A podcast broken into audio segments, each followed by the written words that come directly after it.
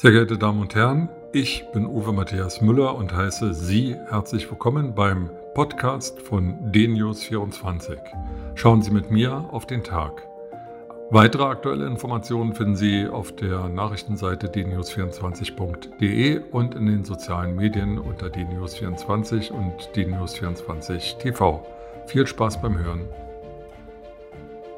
2980, das ist die Zahl der Abgeordneten, die im chinesischen Volkskongress, dem Parlament der Volksrepublik China, sitzen. Diese Riesenzahl entspricht der großen Anzahl der Menschen, die dem chinesischen Volk angehören, mehr als eine Milliarde. In Deutschland platzt der Bundestag aus allen Nähten. Im Reichstagsgebäude, in dem das Parlament tagt, sitzen aktuell 709 Bundestagsabgeordnete und nach der nächsten Bundestagswahl im Herbst 2021 könnten es 800, 850 oder sogar noch mehr sein. Woran liegt das? Wir haben in Deutschland ein sehr kompliziertes Wahlrecht, das jedem Bürger zwei Stimmen zumisst, die Erst- und die Zweitstimme. Erstaunlicherweise ist die Zweitstimme die entscheidende, sie bestimmt nämlich über die relative Stärke der Parteien. Mit ihr wird, wird die Sitzverteilung im Bundestag nach den sogenannten Landeslisten realisiert. Diese Landeslisten erstellen die Parteien auf ihren Wahlkonventen.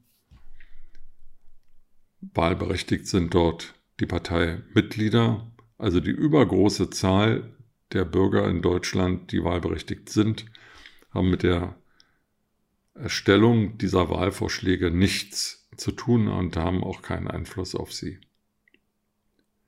Anders sieht es bei der Erststimme aus, denn die Erststimme entscheidet darüber, welcher Bewerber, welcher Mensch einen Wahlkreis gewinnt, nämlich der, der die meisten Stimmen in diesem Wahlkreis erhält. Das sind die sogenannten Direktmandate.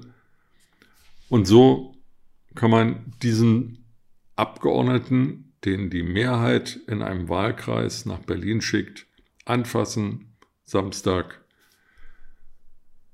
wenn er auf dem Marktplatz steht und einkauft oder auf dem Marktplatz steht und Flyer verteilt, ansprechen oder ihm eine E-Mail schicken oder ihn anrufen. Es ist also ein sehr viel persönlicheres Verhältnis, das man zu einem Abgeordneten, der einen Wahlkreis repräsentiert, der direkt gewählt ist, aufbauen oder halten kann, als wenn da irgendeiner sitzt, anonym von einer Partei im verräucherten Hinterzimmer oder per E-Mail bestimmt. Also zwei Stimmen, 299 Wahlkreise heißt 598 Abgeordnete. Soweit die Theorie. In der Praxis sieht es so aus, dass es Parteien gibt, die mehr Direktmandate gewinnen, als ihnen laut Liste Zustände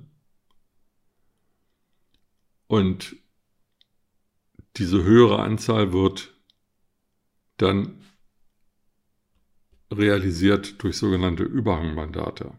Das heißt, über das Parteienergebnis hinaus erhält diese Partei, zum Beispiel die CSU in Bayern, mehr Mandate, weil sie eben dort sehr viel Direktmandate gewonnen hat. Damit nun die anderen Parteien nicht untergebuttert werden und sich benachteiligt fühlen, obwohl sie weder einen Kandidaten direkt durchgesetzt haben, noch ihre Partei entsprechende Zustimmung gewonnen hat, gibt es Ausgleichsmandate. Und die Addition aus Überhang und Ausgleichsmandaten führt dazu, dass wir sehr viel mehr als 598 Abgeordnete im Deutschen Bundestag haben, nämlich aktuell 709 und künftig, wie ich vorhin sagte, noch deutlich mehr. Das ist nicht okay, das findet auch das Bundesverfassungsgericht nicht okay. Deswegen soll es eine Wahlrechtsreform gehen, geben, die schon bei der nächsten Bundestagswahl im Herbst 2021 Anwendung findet.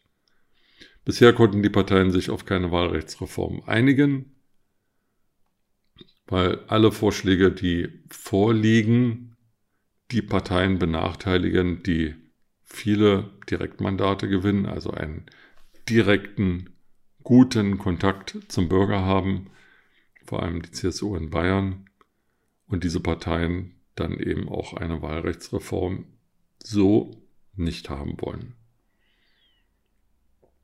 Der Vorsitzende der Bundestagsfraktion der CDU-CSU, Ralf Brinkhaus, hat nun wieder einen Vorschlag vorgelegt, der mir bürgerfern erscheint, nämlich er will die Zahl der Wahlkreise reduzieren.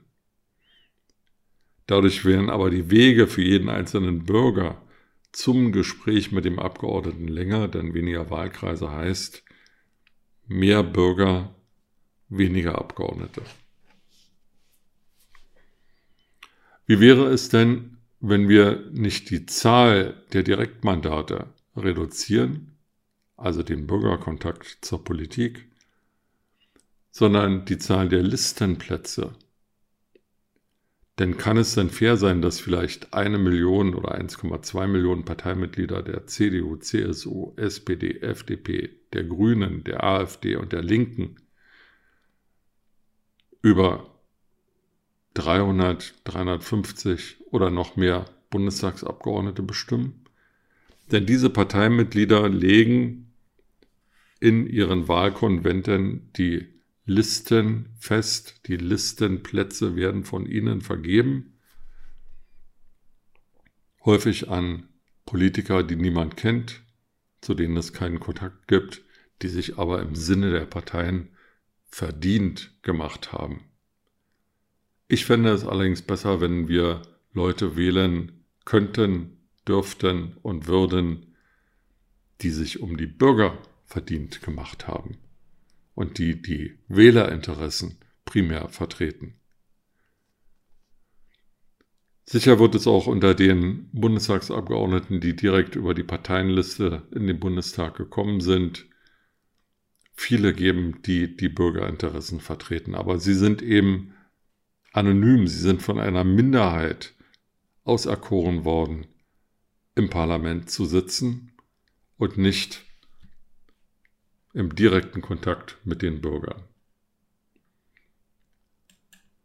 Dass die Deutschen möglicherweise ein Problem mit dem Parlamentarismus haben und immer noch autoritätsgläubig sind und vermuten, dass eine starke Frau als Bundeskanzlerin oder ein starker Mann als Bundesminister besser geeignet ist, die Geschicke zu leiten als die große Zahl der Bundestagsabgeordneten, zeigt die heutige Umfrage, die in dnews24.de veröffentlicht wurde und die von dem Meinungsforschungsinstitut INSA geliefert wurde.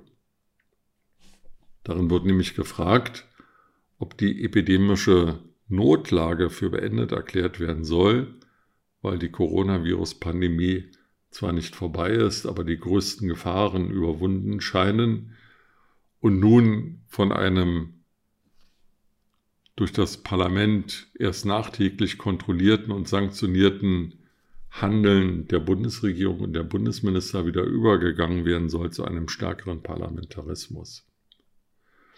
Und da ist es schon auffällig, dass über alle Wähler hinweg, aber auch über alle Altersgruppen hinweg, die Zahl derjenigen, die meinen, auch nö, passt ja so, ist doch gut, wenn eine starke Frau oder ein starker Mann das Sagen hat, übergroß ist.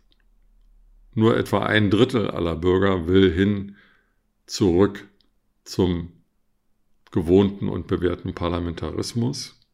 Zwei Drittel sagen, nee, jetzt bleibt alles wie es ist oder äußern keine Meinung. Das ist für unseren Parlamentarismus und für die Politik, wie sie real gemacht wird, kein gutes Zeichen und sollte jeden Bürger und jeden Politiker nachdenklich stimmen. Damit Sie dafür Zeit haben, nämlich darüber nachzudenken, entlasse ich Sie jetzt mit diesen Worten in den Tag und wünsche Ihnen eine gute Zeit. Freue mich, wenn wir uns bald wiederhören.